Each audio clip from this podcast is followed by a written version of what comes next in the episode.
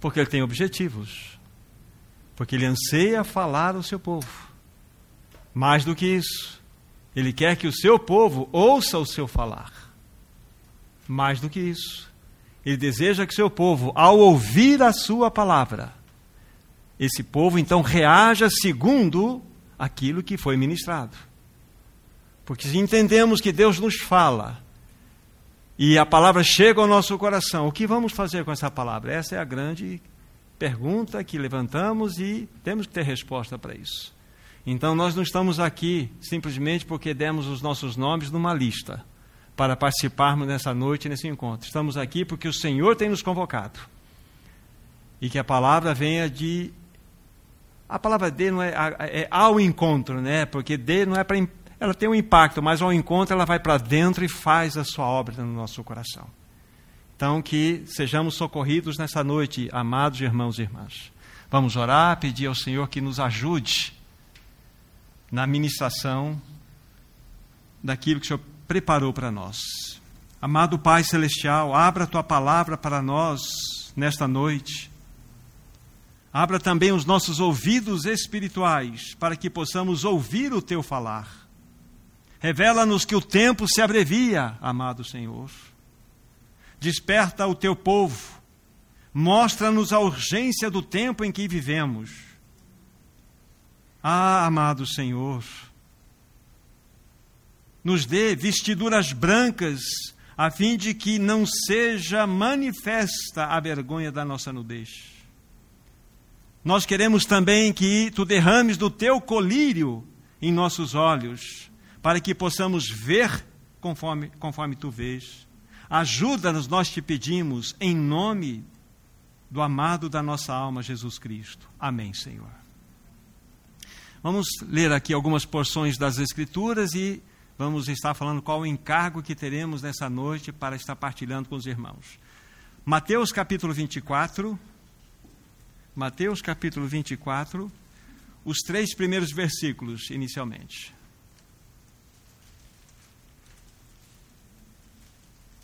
A palavra de Deus diz assim: Tendo Jesus saído do templo, ia se retirando quando se aproximaram dele os seus discípulos para lhe mostrar as construções do templo. Ele, porém, lhes disse: Não vedes tudo isto? Em verdade, eu vos digo que não ficará aqui pedra sobre pedra que não seja derribada. No Monte das Oliveiras achava-se Jesus assentado, quando se aproximaram dele os discípulos em particular e lhe pediram: Dize-nos quando sucederão estas coisas e que sinal haverá da tua vinda e da consumação do século. Nesse mesmo livro, Mateus capítulo 24, do versículo 32 ao 36. Aprendei, pois, a parábola da figueira. Quando já os seus ramos se renovam e as folhas brotam, sabeis que está próximo o verão. Assim também vós, quando virdes todas estas coisas, sabei que está próximo às portas. Em verdade vos digo que não passará esta geração sem que tudo isto aconteça. Passará o céu e a terra, porém as minhas palavras não passarão. Mas a respeito daquele dia e hora, ninguém sabe, nem os anjos dos céus, nem o filho, senão o Pai. E mais uma porção para o momento, que é Hebreus capítulo 9, versículo 28. Hebreus 9, único versículo, o 28.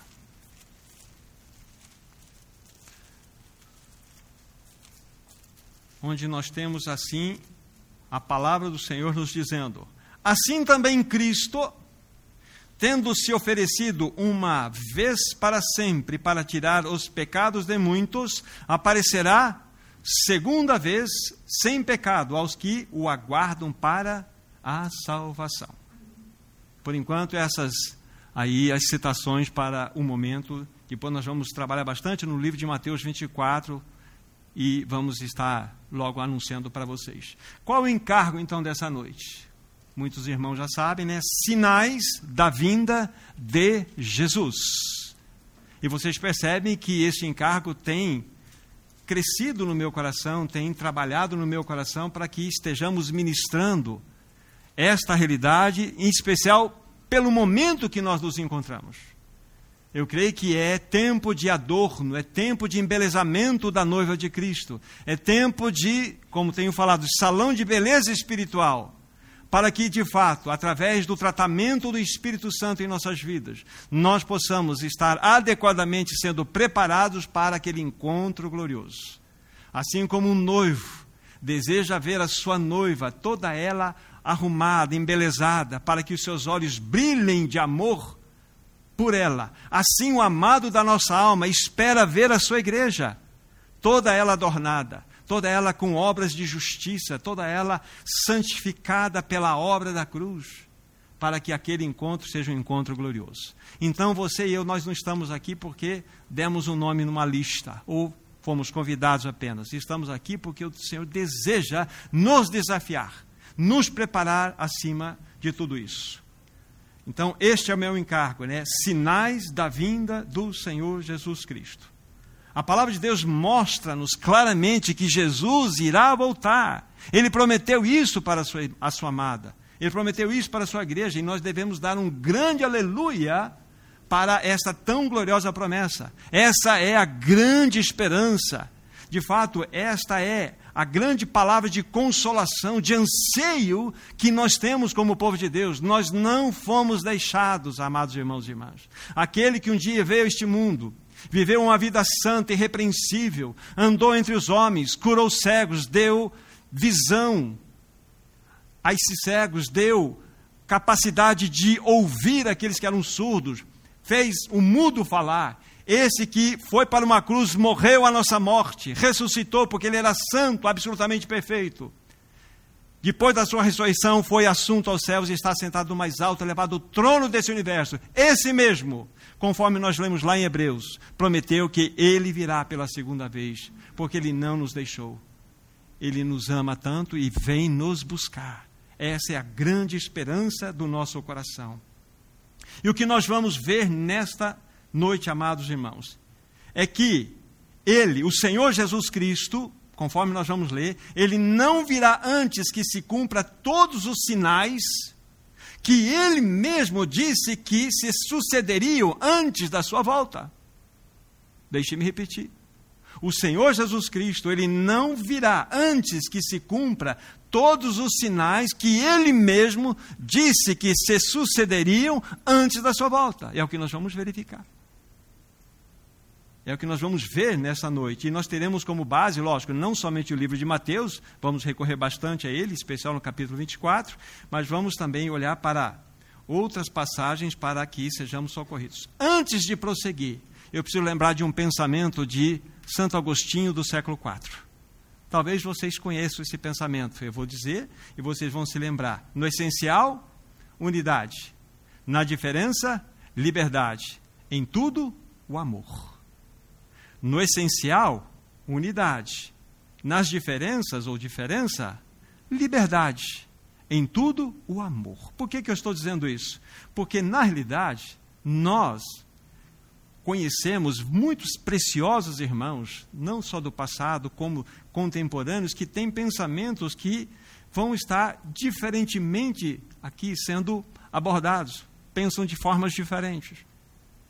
E nós teremos então a liberdade nessa noite de ir por um caminho para que o Espírito Santo nos ajude e nos mostre, sabe, pela palavra, o que de fato devemos estar aí em expectativa no nosso coração com relação à volta do nosso amado Senhor. Uma outra coisa importante: muitos estudiosos dizem que o livro de Mateus, o livro de Mateus é um livro que tem um grau de dificuldade e complexidade muito maior do que o próprio livro de Apocalipse. Em especial o capítulo 24, que trata a respeito da vinda do Senhor Jesus Cristo. Não é impressionante isso? Muitos dizem que o livro de Mateus tem um, um, grau de dificuldade, um grau de complexidade muito maior do que o próprio livro de Apocalipse. Em especial, o capítulo 24 de Mateus, que fala-nos a respeito da vinda do Senhor Jesus. Não só o capítulo 24, mas em especial este capítulo e como eu pouco falei, muitos grandes servos do Senhor, que passaram por esse mundo, que encontram nesse mundo, tiveram pensamentos completamente contrários a respeito da vinda do Senhor e até conflitantes. Mas, no essencial, unidade. Na diferença, liberdade. Em tudo, o amor. É assim que a gente deve prosseguir. E eu gostaria, então, com a ajuda do Senhor, abrir esse livro, né, o livro de Mateus, e fazer algumas considerações com o socorro e ajuda do Espírito Santo. Então, vocês que voltaram à Bíblia, então voltem lá, os, que não voltaram, Mateus capítulo 24. Nos três primeiros versículos, que nós já fizemos a leitura, nós observamos ali que quando Jesus e os seus discípulos estavam saindo do templo, né, os discípulos se aproximaram de Jesus e fizeram aquela observação: Veja, Senhor, que construções, que templo maravilhoso. E Jesus então dá aquela resposta contundente para os seus discípulos. Eu, em verdade, vos digo que não ficará aqui pedra sobre pedra que não seja derrubada. Então, esse é um texto que é extremamente significativo para o nosso início de jornada da reflexão. Porém, é importantíssimo eu começar com uma pergunta para vocês a quem ou para quem este capítulo 24 de Mateus foi escrito. Ele foi escrito para os judeus, ele foi escrito para a igreja, para quem ele foi escrito? É uma resposta extremamente importante para nós podermos prosseguir com o nosso raciocínio. Muitos irmãos entendem que o capítulo 24 de Mateus, ele é basicamente dirigido para o povo judeu. Para o povo judeu. Mas aí a gente levantaria uma pergunta: esses mesmos irmãos também entendem que o capítulo 5, 6 e 7, que compõe ali o Sermão do Monte, ele é escrito para a igreja. Capítulo 13 de Mateus, que fala-nos do reino, é escrito para a igreja. Os capítulos 25 e sucessivos são escritos para a igreja. Apenas o 24 seria, então, escrito para os judeus.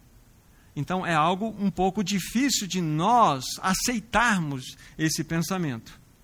Eu entendo, irmãos, e vou colocar o porquê eu entendo, vou mostrar na palavra conforme eu compreendo isso, que os discípulos para os quais Jesus se dirigia, se dirigia ali, eles representam a igreja do Senhor. E vou mostrar para vocês porquê eu compreendo isso nas Escrituras Sagradas. João, capítulo 14, Deixa o dedo aí, vamos lá para João capítulo 14. E aqui vai nos dar uma um grau de compreensão do porquê eu entendo que assim o livro de Mateus, capítulo 24 especial, ele é escrito para a igreja e não de modo específico para o povo judeu. Capítulo 14 de João, os três primeiros versículos. Não se turbe o vosso coração, ele está dizendo isso para os seus discípulos. Crede em Deus, crede também em mim. Na casa do meu pai há muitas moradas. Se assim não fora, eu vou-lo teria dito, pois vou preparar-vos lugar. E quando eu for e vos preparar lugar, voltarei e vos receberei para mim mesmo, para que onde estou estejais vós também. Ele está dizendo estas palavras, dirigindo essas palavras aos seus discípulos aos seus discípulos. E o que isso pode nos ajudar? Ele irá voltar para buscar a sua igreja. Ele está dizendo isso claramente para nós aqui.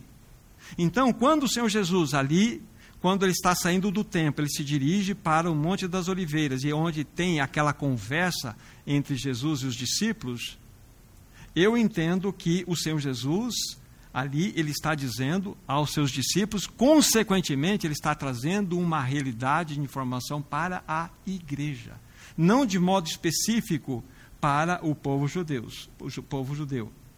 Naquela conversa não havia representantes do judaísmo. Ali não havia não havia fariseus, não havia escribas, não havia doutores da lei, não havia ninguém que fazia parte daqueles que faziam a liderança do povo judeu. Então, de modo muito específico, Jesus, ele se volta aos seus discípulos e de modo particular. E se vocês querem saber quais são esses discípulos, o livro de Marcos vai revelar para nós que é Pedro, que é Tiago, que é João, que é André. São quatro discípulos. De modo particular, Jesus se dirige a eles, porque eles perguntaram exatamente aquilo que nós vamos buscar responder agora para vocês. Agora, olhando para as perguntas, então, dos discípulos. Vocês se lembram que Jesus, no primeiro momento, né, daquela reação dos discípulos da, diante da beleza, das grandes construções que eles estavam olhando? Jesus disse: Olha, não ficará pedra sobre pedra até que tudo isso seja derrubado. Então, essa foi a primeira fala do Senhor Jesus. Agora, para nós compreendermos isso, eu vou pedir uma ajuda aqui de Daniel capítulo 9. Vamos lá, por favor. Daniel capítulo 9. Daniel capítulo 9.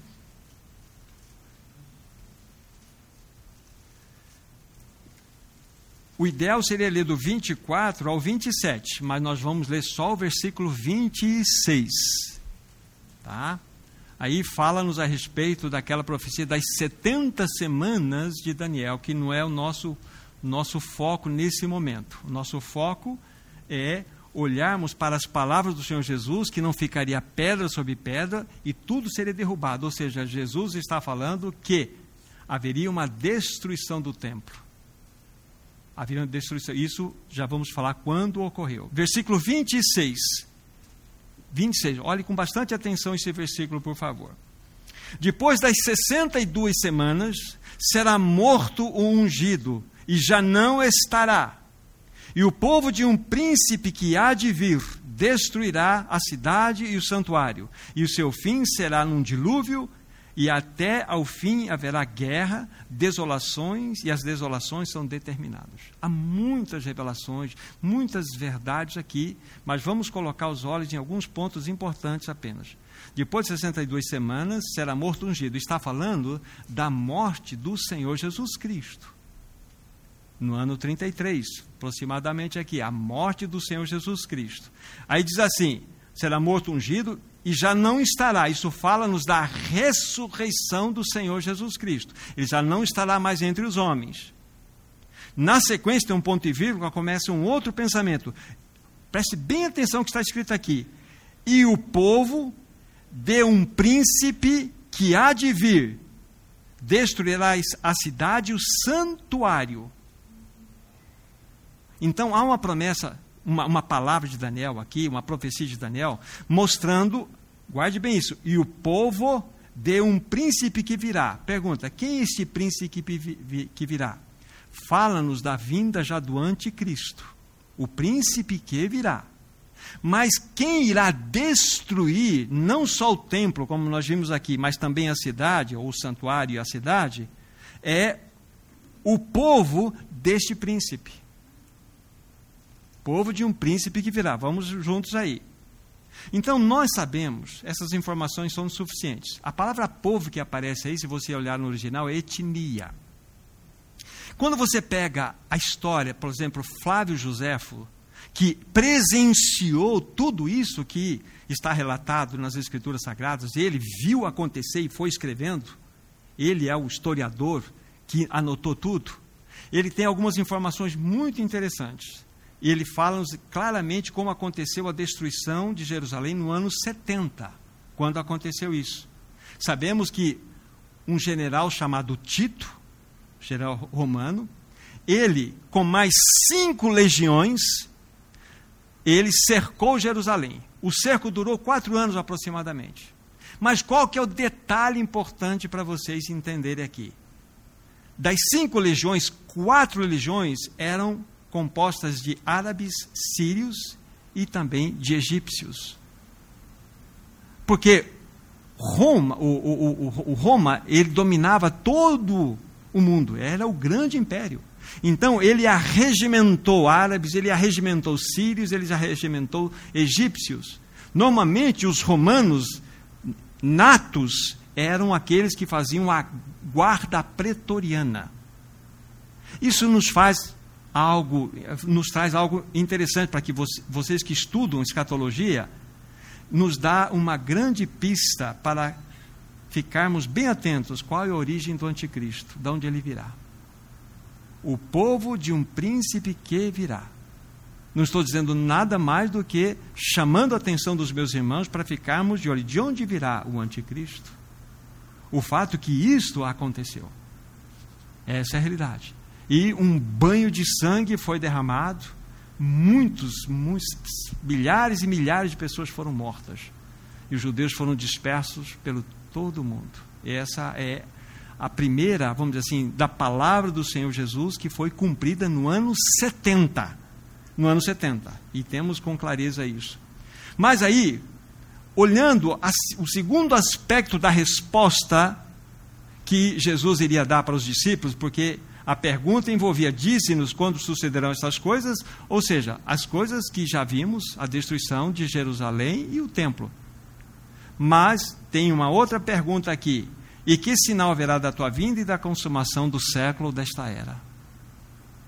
Então, Jesus, a partir desse momento, ele vai responder essa segunda pergunta. Então, qual é o meu objetivo? É, de fato, mostrar os sinais da vinda de Jesus dentro dessa perspectiva.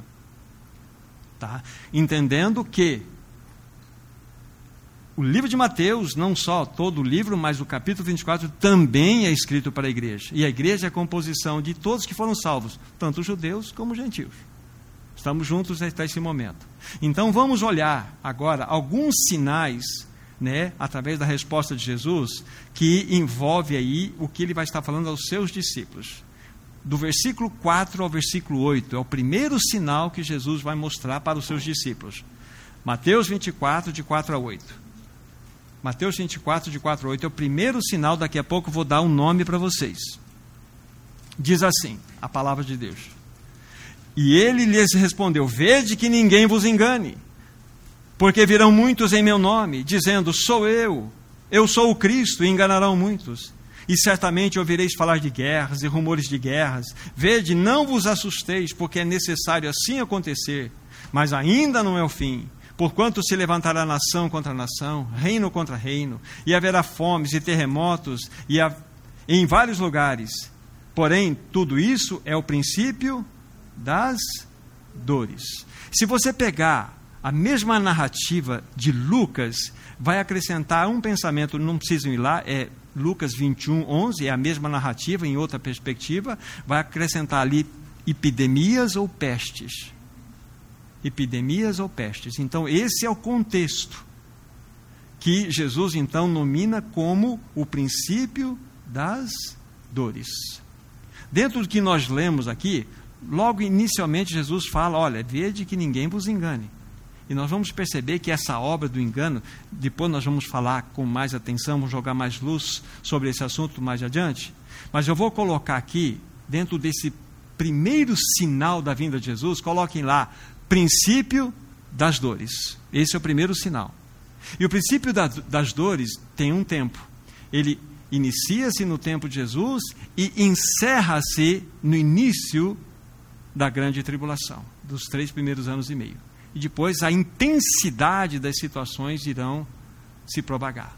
Só isso de informação para vocês. Mas esse princípio de dores então, ele tem essas, essas características aqui. É como uma mulher que está grávida, ela está chegando naquele momento para dar à luz e aquelas contrações vão naturalmente aumentando, aumentando, e ela vai sentindo as contrações e as dores vão vir até que venha o nascimento. Ou seja, todas essas coisas que o Senhor Jesus mostrou-nos aqui, sobre guerras, rumores de guerras, nação contra nação, reino contra reino, fomes, terremotos, pestes, estas coisas ganhariam intensidade na medida em que avançamos o tempo. Olhem, por favor, a questão dos terremotos. Olhem, por favor, o que está acontecendo nessa terra. Há um texto na Bíblia, em Romanos 8, 22 e 23, que diz lá que a terra está gemendo com dores de parto. A terra está gemendo. Irmãos, olhem para o planeta Terra. Olhe para os quatro cantos. Olhe para a Ásia, olhe para o Oriente, olhe para a Europa, olhe para as Américas. Olhe as devastações que estão acontecendo, as enchentes, as inundações, as loucuras de variações climáticas, as, as grandes queimadas. Sabe o que é isso? A terra está gritando: Maranata, Maranata. Ela está clamando, ela está gemendo. aguardando a manifestação dos filhos de Deus. A terra está gritando, amados irmãos e irmãs. Temos visto terremotos, temos visto abalos, nós temos visto vários tipos de manifestações que nada mais mostra para nós que é o grande clamor de Maranata da própria terra. Sinais da vinda do Senhor. Mas Jesus mesmo disse aqui na própria fala final dele: Mas ainda não é o fim. É o princípio das dores, no qual nós estamos inseridos exatamente agora.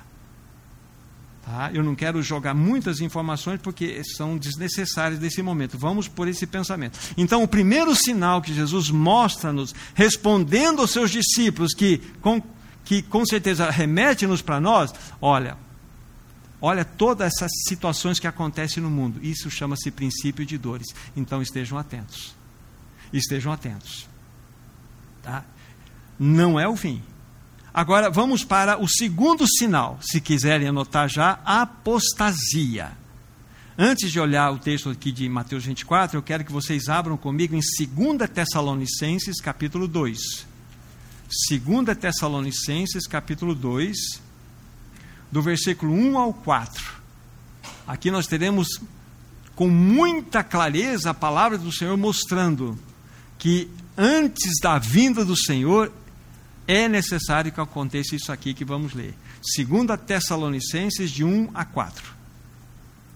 Irmãos, no que diz respeito à vinda do nosso Senhor Jesus Cristo e a nossa reunião com Ele, nós vos exortamos a que não vos demovais da vossa mente com facilidade, nem vos perturbeis, quer por espírito, quer por palavra, quer por epístola, como se procedesse de nós, supondo que tenha chegado o dia do Senhor Ninguém de nenhum modo vos engane, porque isso não acontecerá sem que primeiro venha a apostasia. Aí, só para complementar a leitura, depois vamos voltar nela de, em seguida, e o filho da perdi... e seja revelado o homem da iniquidade, o filho da perdição. Até aqui por enquanto. Não precisamos ler o 4, então. Então, aqui a palavra de Deus mostra-nos que antes da nossa, antes da vinda do Senhor e da nossa reunião com Ele, essa, essa expressão, nossa reunião com Ele, é arrebatamento. Nós vamos ver depois isto. Então, é necessário que aconteça esse segundo sinal, apostasia princípio de dores, apostasia. Voltem para Mateus 24. Agora, olhem para o versículo 12, por favor. Veja como essas coisas estão relacionadas. E por se multiplicar a iniquidade, o amor se esfriará de quase todos. Isso mostra-nos de modo claro, límpido, que haverá um momento na jornada dessa humanidade que o amor se esfriará. Esse amor aqui é impressionante, é o ágape. É um amor, é aquele amor que realmente é um amor, dar-se a si mesmo, um amor profundo. Não é um amor qualquer. Por se multiplicar a iniquidade, o amor de muitos se esfriará. E dentro dessa tônica é que a apostasia acontecerá. E o que eu quero dizer com apostasia? Abandono da fé. Ninguém pode abandonar algo que não tem. Um ímpio, um ímpio apostata? Não, não pode apostatar. É alguém que teve um nível de conhecimento das Escrituras Sagradas a ponto de, ao se rebelar, ao dar as costas, a palavra está considerando isso como apostasia. Então, muito importante isso para nós. E dentro desse contexto da apostasia, nós não vamos abrir o leque aqui, então nós vamos encontrar o avanço da maldade nesse mundo, o avanço da imoralidade nesse mundo, nós vamos encontrar a reedição dos tempos de Noé, dos tempos de Ló nesse mundo. Então, todas essas coisas vêm concomitantes, e isso vai provocar um esfriamento no coração das pessoas, e elas vão se afastar.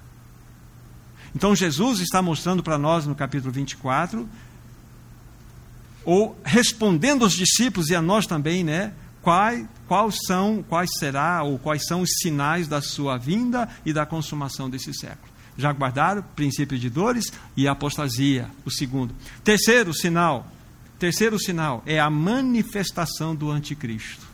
Isso é um sinal para a vinda. Ele não chegou, é um sinal para a vinda. Então, antes de nós. Não podemos ler aqui Mateus 24, versículo 15. Quando, pois, virdes o abominável da desolação, de que falou o profeta Daniel no lugar santo, que ele entenda. Até aqui. Esse abominável da desolação, exatamente, o profeta Daniel falou dele. Esse é o anticristo. Então ele está aqui. Jesus está falando dele para nós. Voltem para aquele mesmo texto lá de 2 Tessalonicenses, no capítulo 2, é a mesma recitação, versículo 1, então ao 4, né? mas já lemos parte dele. Aí vamos ver, ver, ver o versículo 3 e 4 agora. 2 Tessalonicenses 2, 3 e 4.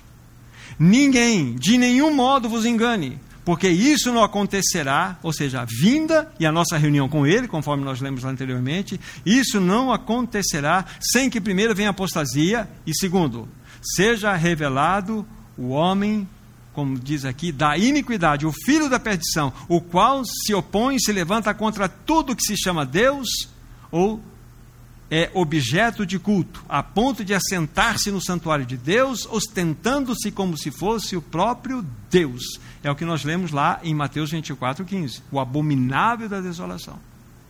Então está claro para nós, dentro da perspectiva do Senhor Jesus, ele está falando dos sinais, sinais da sua vinda já vimos aqui princípio de dores, todas essas situações nas quais nós estamos inseridos. Vimos aqui que é necessário que haja uma apostasia em grande nível. E nós já assistimos isso hoje. Nós vemos, irmãos, irmãs, nós conhecemos assim, sabemos de é, líderes que realmente foram extremamente usados por Deus e hoje simplesmente estão olhando para a Bíblia e falam assim: não, nós precisamos reeditar uma nova Bíblia, porque esta Bíblia já não atende mais às realidades do, do, do tempo moderno que nós vivemos. O que está escrito aqui já não atende mais o que nós experimentamos nesse mundo. Então, pessoas já rasgando a Bíblia, dizendo que ela não é inerrante. E tantas outras coisas que têm acontecido. Líderes realmente tendo atitudes que envergonham claramente o Evangelho. Então, isso é uma questão de apostasia.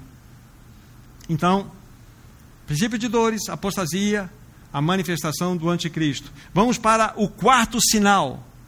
Vamos anotar aí a grande tribulação. Mateus 24, onde nós estamos. Vejam, Jesus está respondendo a pergunta feita pelos seus discípulos. Ele já deu várias respostas para nós. Agora ele vai falar. Ele não veio ainda, não, ele só está falando o que vai acontecer. Aí vamos pegar sobre esse quarto sinal, a grande tribulação. Versículo 9, inicialmente. Então sereis atribulados e vos matarão, sereis odiados de todas as nações por causa do meu nome.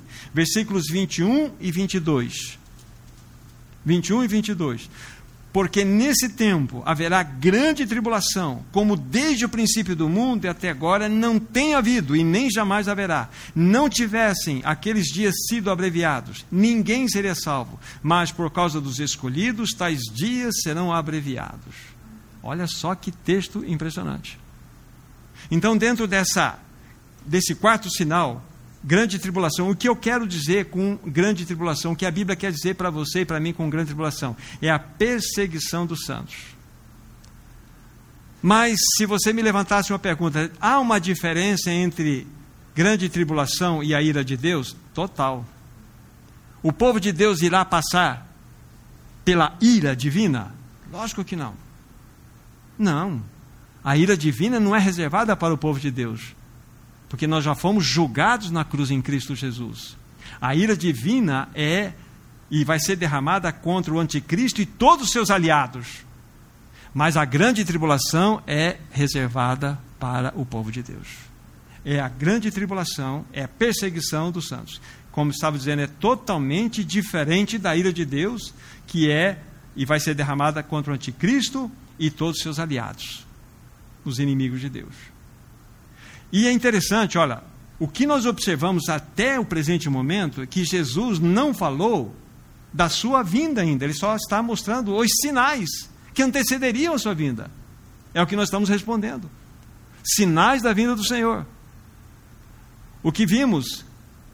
Princípios de dores, nós estamos inseridos. Nós já vimos apostasia, a manifestação do, de, do anticristo, que são coisas que precisavam acontecer e precisam acontecer antes da vinda dele. E vimos também que a grande tribulação aqui é algo que vai acontecer. Mas nós não chegamos no ponto. Tamanha será, queridos irmãos, essa grande tribulação. Que a palavra de Deus nos vai mostrar, vou ler para vocês aqui, que uma onda de falsos cristos, de falsos profetas surgirão. Aí vamos ler do versículo 23 em diante, um pedacinho. Mateus 24, 23 em diante. Observem. Então, se alguém vos disser, Eis aqui o Cristo, ou ei-lo ali, não acrediteis, porque surgirão falsos cristos e falsos profetas, operando grandes sinais e prodígios, para enganar, se possível, os, os eleitos. Vede que vou-lo tenho predito. Portanto, se vos disserem, eis que ele está no deserto, não saiais, ou ei-lo no interior da casa, não acrediteis. Jesus está orientando aqui os seus, a sua igreja, que quando acontecerem estas coisas, que serão de grande peso sobre o povo de Deus, então surgirão uma surgirá uma onda de falsos cristos e falsos profetas. Aí Jesus vai dar uma pequena pista de como será a vinda dele. Ainda não será, mas ele vai dar uma pista. É o versículo 27. Porque assim como o relâmpago sai do Oriente e se mostra no Ocidente, assim será a vinda do Filho do Homem. Então Jesus dá uma dica aqui. Ele não está falando que está voltando aqui. Olha, não é nada de. Ó, a grande tripulação vai vir, os falsos profetas e mestres vão fazer muitas coisas que, se possível for, enganaria até os escolhidos. Mas não, olha, como relâmpago que sai do Oriente e se mostra no Ocidente, assim será a vinda do Filho do Homem. E aqui, relâmpago, não, fala, não, é, não é a ideia disso aqui, ó, de uma instantaneidade. Relâmpago, a, a ideia aqui é brilho total. É resplandecência total. Acabaram os sinais? Não, não acabaram os sinais. Jesus vai continuar. Ele deu essa dica, depois nós vamos inserir onde vai caber esse versículo 27 aqui. Aí, outros sinais agora, Jesus é o quinto sinal, ele vai falar dos sinais do céu. Jesus não voltou ainda, mas ele vai falar agora dos sinais do céu. É o quinto sinal né, está aproximando a vinda dele, mas ainda não chegou. Então, versículo, estamos em Mateus 24, versículo 29. Logo em seguida a tribulação daqueles dias, o que acabamos de ler, o sol escurecerá, a lua não dará sua claridade, as estrelas cairão do firmamento, os poderes do céu serão abalados. Aqui nós estamos bem próximo, aproximando-nos da vinda de Jesus. Mas o que ele está fazendo aqui? Respondendo. Está respondendo aos seus discípulos, ele está dizendo para a igreja como isto será. E nós estamos só lendo o que as Escrituras dizem aqui. O sol escurecerá, a lua não dará sua luz, as estrelas cairão do firmamento, e os poderes deste mundo serão completamente abalados. Esse é o ponto. Este é o grandioso e inquestionável sinal da vinda de Jesus. Aí nós temos a absoluta certeza de que Jesus está voltando. Isso na leitura que nós estamos fazendo na sequência. Por isso que eu disse lá atrás, é muito importante definirmos e entendermos a quem Jesus está se dirigindo. Vimos que não havia representante nenhum da classe judaica ali. Havia discípulos concomitante ligados à igreja. Conforme nós lemos lá em João 14. Eu vou para o meu pai, vou preparar lugar, depois eu voltar e vou buscar vocês. Está falando dos mesmos discípulos que ele está falando aqui. Ali fala-nos exatamente da igreja. Então, é algo que nós precisamos pensar. Então, esse é um grandioso e inquestionável sinal da vinda do Senhor Jesus Cristo. E é interessante que no versículo 27, a gente encontra aquele que eu acabei de ler sobre o relâmpago que sai do Oriente e vai para o Ocidente. A gente encontra uma ação direta de Deus. É uma ação direta de Deus. Isso não foi, é uma, é uma, um, um sinal claro de brilho em, toda, em todo esse planeta Terra. É uma ação direta de Deus, o versículo 29 também.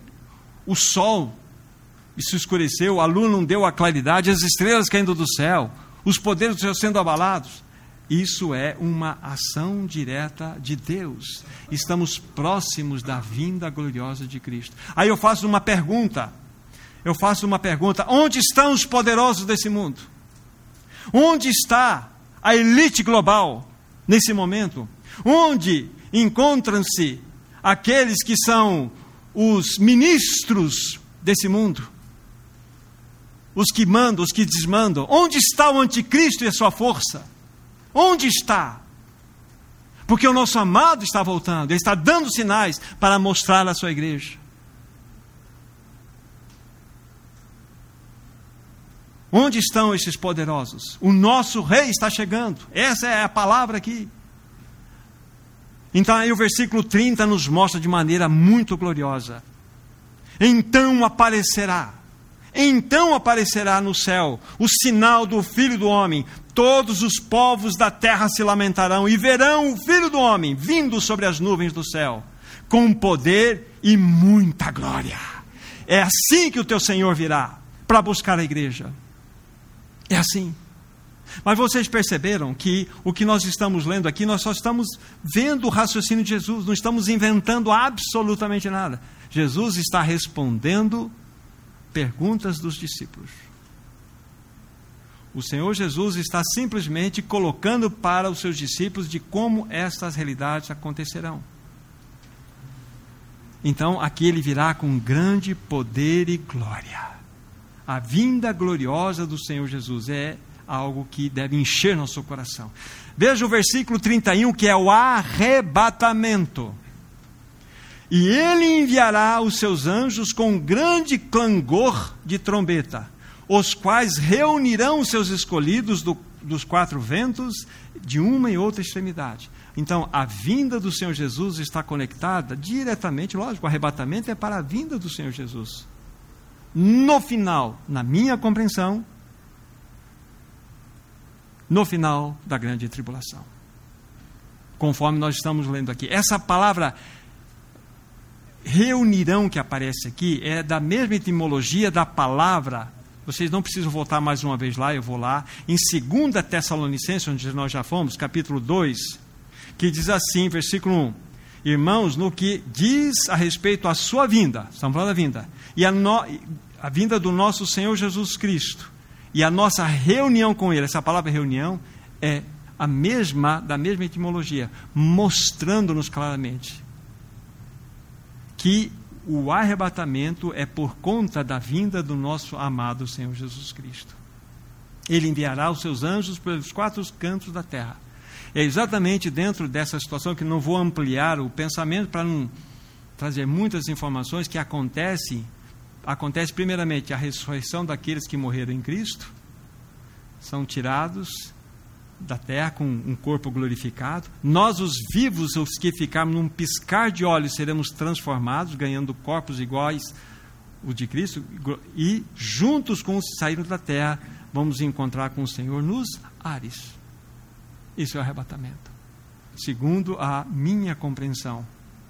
E pelo e pelo discurso de Jesus que nós acabamos de ver, ele não virá sem que todos esses sinais aconteçam. Está claro aqui para nós. Ele não virá.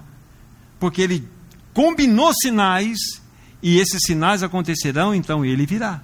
E os sinais foram ditos para vocês aí. Né?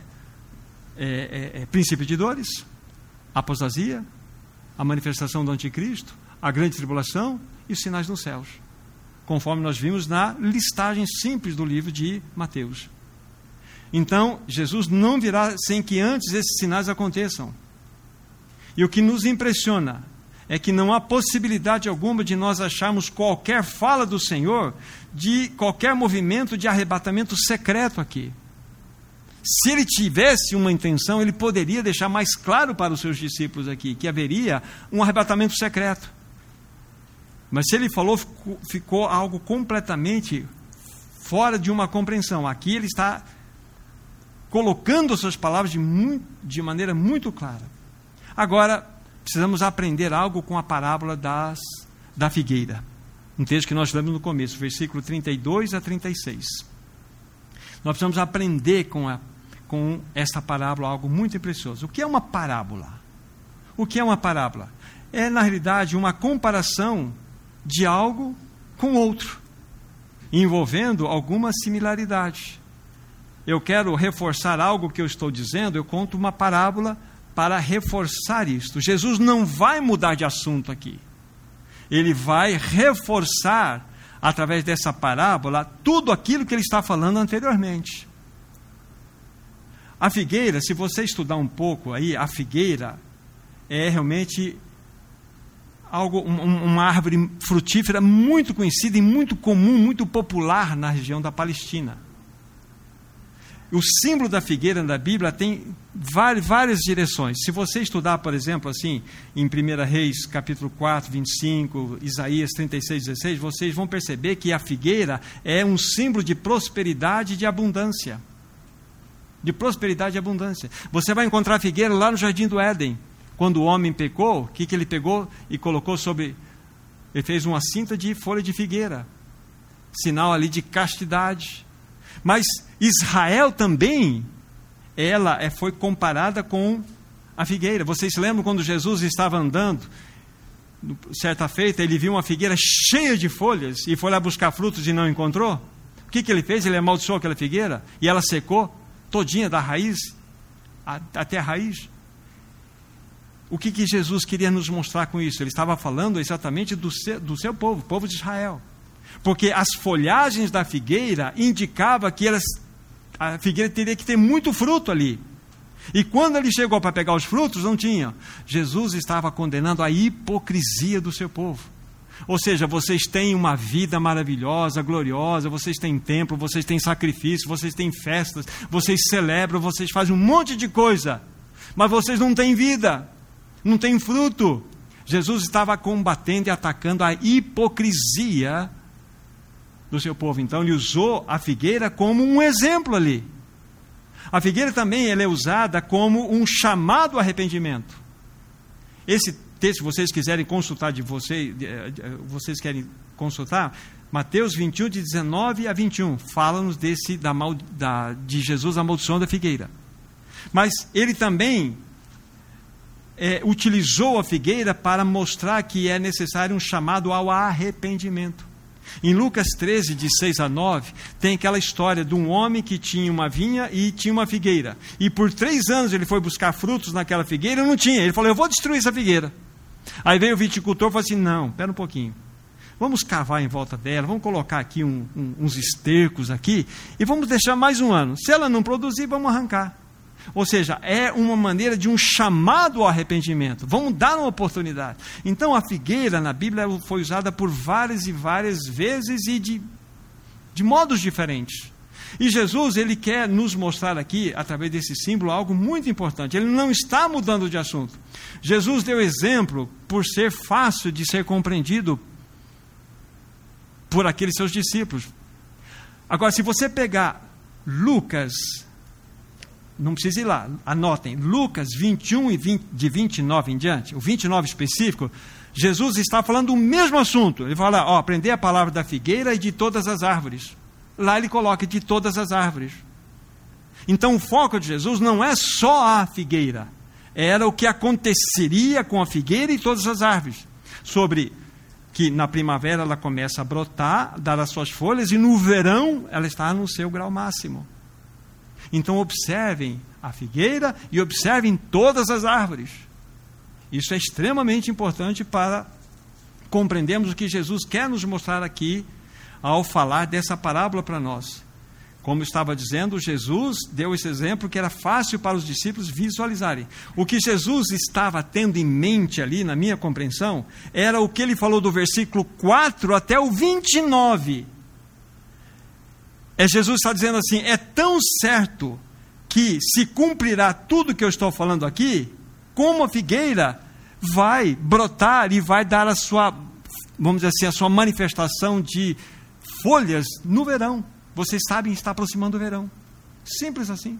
Jesus está mostrando isso para nós. Olhando simplesmente como uma parábola para trazer um ensino. Quando os ramos se renovam e as folhas brotam, as pessoas sabem que está próximo o verão. Simplesmente assim. Jesus está falando: olha, olha a figueira aqui, mas olha as outras árvores também. Está brotando? Está dando folhagem? O verão está chegando. Ou seja, tudo que eu falei aqui atrás, está vendo? Está tá? Está acontecendo isso? Está chegando o verão. Está chegando aquilo que vai acontecer, a minha vinda. É isso que Jesus, na minha compreensão, quer dizer com o ensino dessa parábola. Qual então é a lição? Qual é então a lição? Antes de contar esta parábola, Jesus tinha revelado muitos sinais que iriam acontecer antes do fim desta era. Qual será né, o sinal da tua vinda e o final desta era? Né? Ele usou esta parábola para explicar que esses sinais servem de aviso que o fim está próximo. Ninguém sabe quando Jesus voltará é a que nós vimos aqui quando nós lemos essa parábola. Quer ver, ó, versículo 36, 24. Mas a respeito daquele dia, ora, ninguém sabe, nem os anjos do céu, nem o filho, senão o Pai. Ou seja, está referindo-se ao que ele está tratando lá atrás, da sua vinda. Não tem nada a ver com o que vamos falar logo mais aqui. Ninguém sabe quando o Senhor Jesus voltará. Assim como a figueira, a figueira anuncia o verão, quando virmos esses sinais, sabemos que a sua vinda está próxima. Eu quero que você medite sobre isso. E falo novamente citando Agostinho. Na unidade, na, na, na, nas coisas essenciais, unidade. Nas diferenças, liberdade. Porém, tudo feito com amor. Há muitos irmãos, a grande ou grande parte dos irmãos interpretam que o versículo 32 aqui, falando da figueira, é o surgimento do novo Estado de Israel em maio de 1948. Basicamente, a, a visão dispensacionalista crava o seu pensamento nisto. Eu, particularmente, falo particularmente, sujeito a ajuda, não vejo assim. Eu vejo que é um simples exemplo do Senhor Jesus Cristo. Figueira e todas as suas árvores. Figueira e todas as árvores, quando elas começarem a brotar e mostrar as folhagens, sabe que está chegando o verão. Então vocês vão ter muita coisa para estudar, vocês que gostam de estudar sobre escatologia. Irmãos, e com esse pensamento, e vou dizer uma coisa mais ainda mais firme para vocês pensarem, com esse pensamento, Israel moderno não é relógio de Deus, e sim os sinais. Os sinais de Jesus, na minha concepção, é que se tornam o relógio de Deus para a vinda de Cristo. E não Israel moderno. Ainda com todo amor que Deus tem, o Senhor tem pelo seu povo da primeira aliança. Mas aqui, na minha compreensão, os sinais é que destacam completamente isso. Para vocês pensarem. A ênfase da parábola não está na própria figueira, mas no tempo, nas estações dos brotos e das folhas. Olhem para os brotos, olhem para as folhas. Se vocês leram aqui, quando vocês virem todas estas coisas acontecerem, que todas estas coisas? Tudo que ele falou lá atrás. Tudo que ele falou lá atrás. Então nós devemos ser despertados por esse assunto. Irmãos, o nosso foco, hoje, nesse tempo que nós já estamos indo para o final, é dois pontos, os sinais da vinda de Jesus. A sua vinda não pegará ninguém de surpresa, a coisa é mais certa. Mas pode encontrar pessoas negligentes, indiferentes, enganados e amarrados com assuntos desse mundo. E diante de tudo isto, nós estamos preparados? Independentemente da maneira como você vê a escatologia, estamos preparados para esse grande e glorioso encontro do Senhor? Será que nossos corações estão aquecidos? Será que nós estamos aguardando adequadamente o Senhor? Porque Ele virá para aqueles que o aguardam, Ele virá para aqueles que amam a sua vinda, Ele virá para a sua noiva, que está sendo adornada. E agora, para finalizarmos, uma palavra prática para nós. Lucas capítulo 21. É a mesma, vamos dizer assim, é a mesma narrativa agora na perspectiva de Lucas 21. Só para vocês que não anotaram, verifiquem o versículo 29. Ó, Não é o texto que vamos analisar para finalizar, mas olha o versículo 29. Ainda lhe propôs uma parábola, dizendo: Vede a figueira e todas as árvores. Então o foco não é uma árvore, o foco é o que acontece com essa árvore no, no seu, no, na, na, quando ela brota e quando ela mostra, mostra as folhagens. O texto nosso é o versículo 34.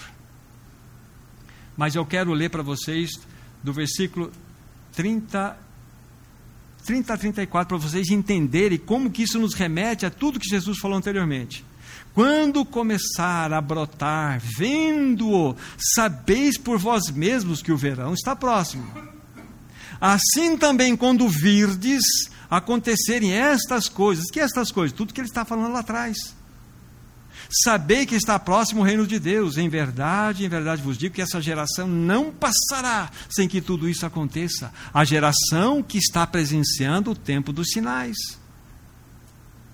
Passará o céu e a terra, mas as minhas palavras não passarão. Isso remete lá para trás, gente. Aí o versículo 34 a 36 é o nosso ponto final de reflexão. Acautelai-vos por vós mesmos, para que nunca vos suceda que o vosso coração fique sobrecarregado com as consequências da orgia e da embriaguez e das preocupações desse mundo, para que aquele dia não venha sobre vós repentinamente como lá. Que dia? É o que ele está falando lá, da sua vinda, lá atrás. Pois haverá, perdão, pois há de sobrevir a todos os que vivem sobre a face de toda a terra. Que assunto é esse? É o que ele está falando lá atrás. Que nós lemos lá em Mateus 24, que está registrado aqui em Lucas 21. Vigiai, pois, a todo tempo, orando para que possais escapar de todas essas coisas que tem de suceder e estar em pé na presença do Filho do Homem. Não remete, irmãos e irmãs? Não, esse texto não remete para tudo que Jesus está falando para nós lá, os sinais, mas é lógico, não tem como nós não vermos isso. Agora, o versículo que eu quero considerar, o versículo 34, aparece a palavra acautelai-vos. A primeira palavra aí, que é uma palavra para nós, significa prestai atenção, tenham extremo cuidado Tá? Aí diz assim: olha que interessante na sequência do texto. Acautelados vós mesmos, para que nunca vos suceda que o vosso coração fique sobrecarregado com as consequências da orgia e da embriaguez. Por que essa palavra consequências está aqui? Por que, só pra, por que não está escrito sobrecarregado com a orgia e com a embriaguez? Mas tem as consequências. Quais são as consequências da orgia e da embriaguez? Tontura, vertigem ressaca e perda de sobriedade. É a estupidificação do ser humano. É a estupidificação do ser humano. Ou seja, dentro de uma mesma realidade que a orgia e a bebedeira traz para uma pessoa que está entregue a ela, perda de sobriedade, ressaca, tontura, vertigem, a pessoa fica completamente bêbada, ela não tem discernimento de nada ela fica estupidificada e das preocupações do mundo, como está aqui. É isso que a Bíblia está falando. Olha, vocês prestem atenção. Preste atenção o que vai estar acontecendo com as coisas desta vida. Quando diz aí a preocupação, na, no, no, final do versículo 34, com as preocupações desse mundo, é preocupações dos assuntos dessa vida. Então nós devemos ter o coração ganho pelo Senhor. Em outra reflexão, nós falamos aqui que nós devemos ser aqueles que têm sempre o melhor testemunho no trabalho, como patrão, como empregado, como qualquer outro tipo de função que possamos ter. Mas as nossas raízes não devem estar presas nesse mundo. Porque quando soar a trombeta, nós devemos estar preparados. As nossas raízes não devem estar fincadas nesse mundo. Aí, qual é o ensino do Senhor Jesus? Versículo 36. Vigiai, pois, em todo tempo, orando. Dessas duas palavras, vigiai e orai. É o contraponto do que ele fez no versículo 34. O que, que significa ser vigilante? É estar acordado, atento. É estar de, em sobriedade, pronto. É não estar bêbado. É não estar aí, sabe, com a tontura com as coisas desse mundo. Então, somos chamados para uma vida de vigilância. E orando significa ansiando, desejando, suplicando pela volta do Senhor. Então, qual que é a palavra prática para nós? Exatamente isso. ter cautela em todo esse processo que está acontecendo no mundo, não vamos ser estúpidos de serem levados para esse mundo e vamos ter uma vida de vigilância e de oração. Esse é o ponto. E assim, meus irmãos, nós estaremos preparados para o glorioso encontro com o amado da nossa alma, o Senhor Jesus Cristo. Esse é o ponto. Sinais da vinda de Jesus. Leia novamente, rebusque na palavra, vá diante do Senhor e vamos todos juntos aprender. Tudo aquilo que eu puder receber de santos, de irmãos, eu sempre recebo. E dentro daquilo que o Espírito vai mostrando pela palavra, nós precisamos ordenar, corrigir aqui, corrigir ali, estamos juntos. Mas aqui está um ponto que eu gostaria de deixar para os meus irmãos: estarmos preparados, observando tudo a respeito da vinda do Senhor Jesus. Estes são os sinais. Que o Senhor nos ajude, que o Senhor nos socorra nesse tempo. Vamos orar. Querido Pai Celestial, ajuda-nos, ajuda-nos a discernir os sinais da vinda do nosso amado Senhor Jesus não permita que fiquemos distraídos com os assuntos dessa vida, deste mundo. Ajuda-nos a ter uma vida de vigilância. Ajuda-nos a ter uma vida de oração. Ajuda-nos a sermos, de fato, a ser aqueles que são diligentes com os teus assuntos. Queremos, Senhor, viver vidas tais que apressem a volta do amado da nossa alma. Entrego tuas palavras, a, a palavra nas tuas santas mãos para que o teu Espírito produza vida em todos nós. Em nome de Jesus. Amém, Senhor. Amados irmãos, que o Senhor, na sua infinita graça, pelo menos leve-nos à reflexão, a uma consideração clara a respeito de tudo que foi falado. Que o Espírito nos ajude, que o Espírito ajude a todos os santos. Tenha uma semana abençoada, em nome do Senhor Jesus. Amém. Deus abençoe a todos.